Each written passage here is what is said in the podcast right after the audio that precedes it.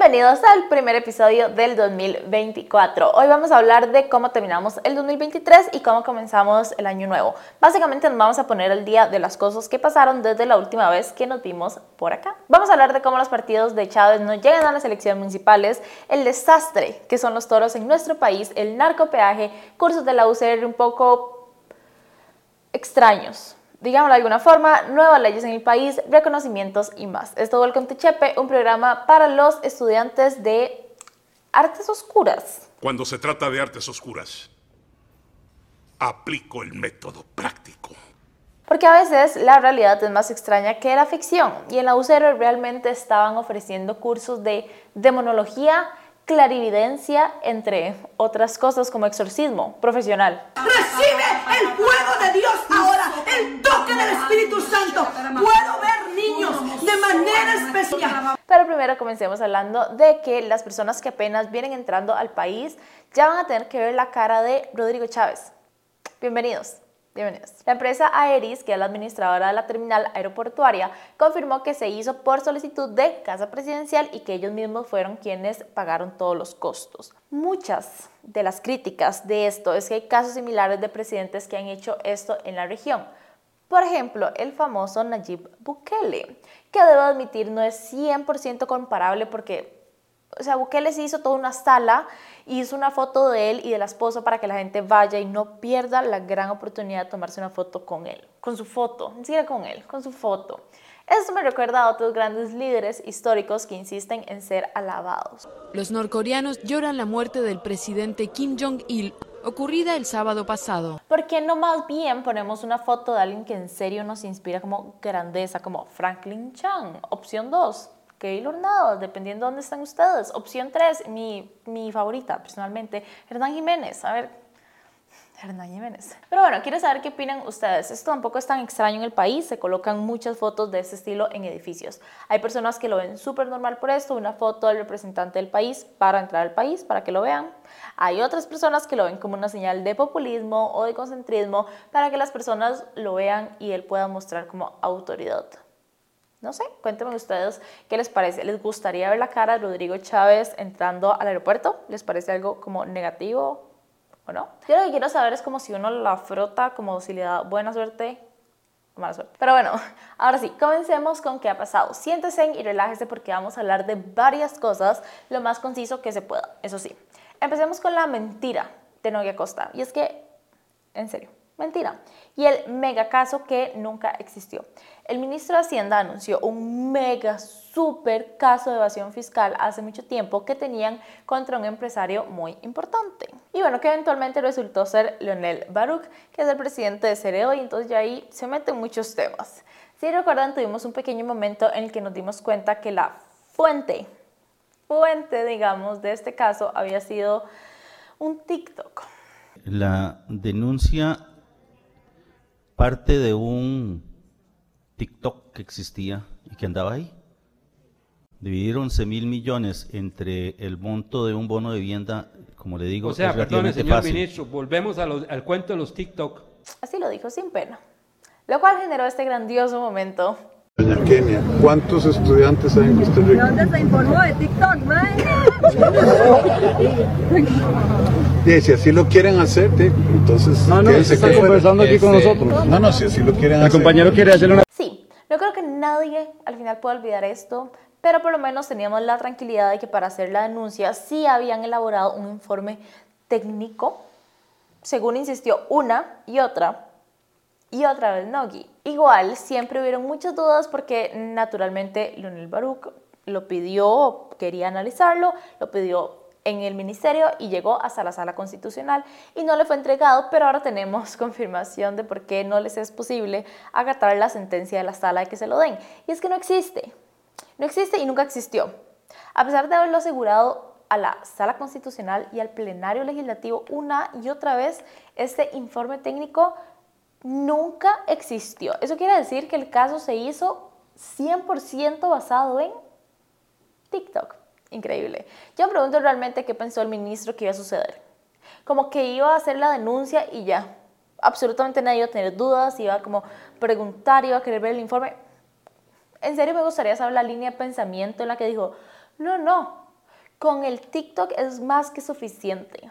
A mí personalmente me parece muy interesante que otras personas del Poder Ejecutivo han sido despedidas por mucho, mucho menos. Pero bueno, Dios tiene sus favoritos.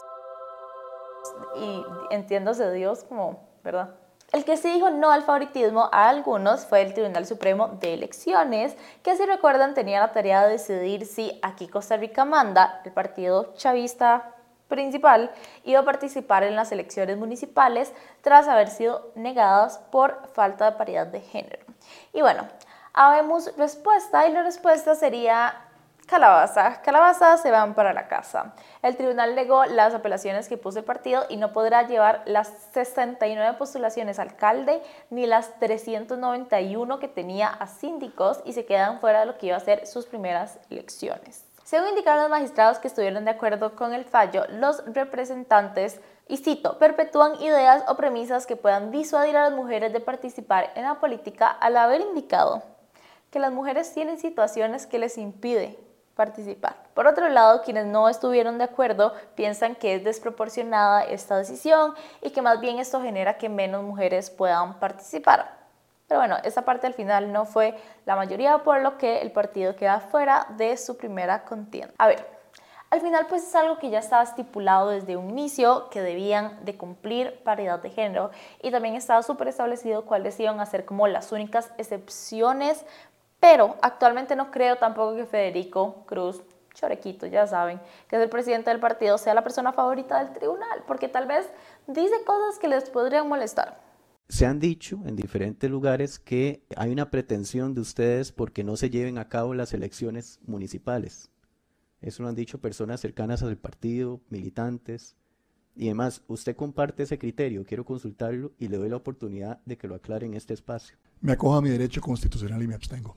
¿Usted considera que es necesario que no se lleven a cabo elecciones en nuestro país? Me acojo a mi derecho constitucional y me abstengo. Estamos juntos en que no podemos especular, él no dijo nada, pero es que no dijo nada. No dijo nada. Yo realmente hubiese esperado que si una persona en política, si una persona que tiene el puesto de presidente en un partido político, por lo menos debería responder alarmado a esto que se está diciendo y no que se abstiene a contestar su derecho y todo muy bien, en serio, qué dicha que lo tiene, pero fueron preguntas de democracia básica, básica, como en serio, qué miedillo, dónde nos podríamos dirigir con estas cosas.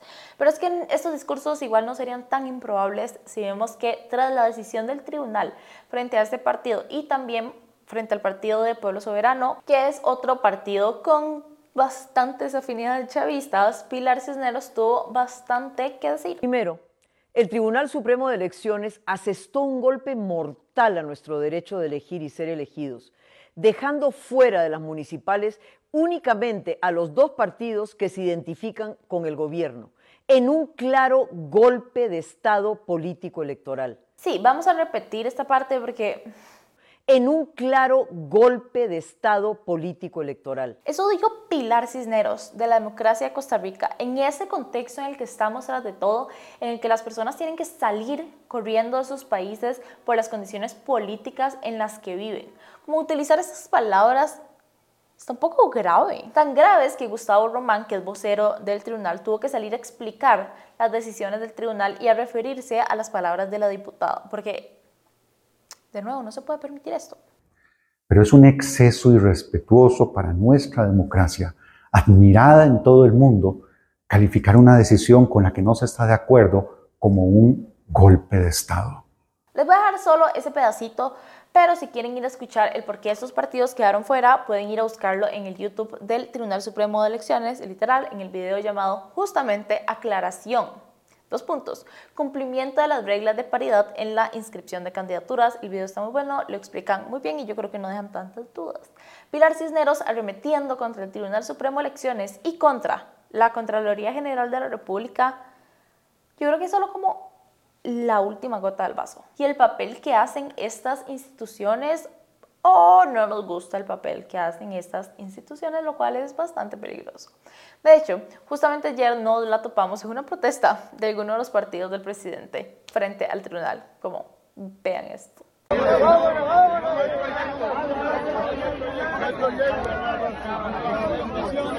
El año cerró y comenzó con unas denuncias de la Contraloría General, una contra el eterno alcalde de San José y dos contra la presidenta de la Caja. Es un recordatorio de es tan importante votar y decirles que este 4 de febrero se vota por la MUNI. Pero hablemos del infame alcalde de, digo, Johnny Araya, por supuesto. Pues nada, tiene otra suspensión de trabajo. Ya va por quién sabe cuál suspensión esta vez por 20 días sin goce de sueldo por una contratación que la Contraloría consideró sospechosa. Pregunta, ¿a cuántos de ustedes les aguantan tal cantidad de suspensiones y no los despiden? Como solo vuelven a seguir haciendo lo suyo. Que luego como todos estos personajes son como tan abiertamente digamos, cuestionables, por respeto. Y vale perga, ¿verdad? Digo, como que nada nunca les pasa. Es como, bueno, vayan a la casa 20 días y vuelven y siguen en lo mismo. El medio La Nación informó que le tocará a Araya y a otros dos funcionarios irse a la casita por una contratación que hicieron a un bufete de abogados para la MUNI, súper, pero el problema es que parece que fue sin ningún tipo de concurso público o estudios técnicos, legales, ni nada de esas cosas que uno pensaría son importantes cuando vas a hacer un contrato por 22,5 millones de colones. Uno diría, la respuesta del alcalde a esto fue un reclamo por presunta persecución política en su contra por parte de la Contraloría, porque según le indicó al medio El Observador, el error no es suyo, sino es de los órganos especializados de la MUNI. Uno le cree a Johnny Araya, obvio. Este toque de quitarse el tiro, no sé si se lo inventó Johnny, pero de fijo suena conocido, como que tal vez es el favorito de Chávez, como que tienen tintes similares, irónicamente. No lo decimos solo nosotros, inclusive, lo dijo el mismo secretario del PLN, que es Miguel Guillén, quien también le abrió una investigación en el Tribunal de Ética del partido, porque esto, esto no puede pasar, eso no puede seguir pasando. Pero bueno, dejemos el PLN atrás, mejor ojalá algún día, algún día. Y hablemos del presidente y su puesto a dedo que es Marta Esquivel, y su salario. O sea, su salario. Escuchemos. A final del año anterior, la Contraloría reportó que la presidenta ejecutiva de la caja estaba ganando alrededor de 1.600.000 colones extra del salario mensual que permite la ley. Millón y medio extra estaba ganando. Una vez más, pregunta abierta. ¿Cuántos de ustedes se quedan en su puesto de trabajo si se están ganando un millón y medio más de lo que se supone? Pero, para ser justos, no se trata solo de ella. Esto es algo viejo, aunque para ser justos también se suponía que este gobierno venía como a arreglar este tipo de cosas. Pero bueno, Esquivel lo que lanzó fue un comunicado de prensa, de hecho, y expresó que ella no estaba recibiendo este salario de manera deliberada y que la Junta Directiva definió el salario años atrás y cuando ella entró en el puesto únicamente se mantuvo el mismo salario que tenía la persona anterior y ya porque Auditoría Interna nunca llamó la atención del monto que a ver, si me piden mi opinión, se lo tengo que dar.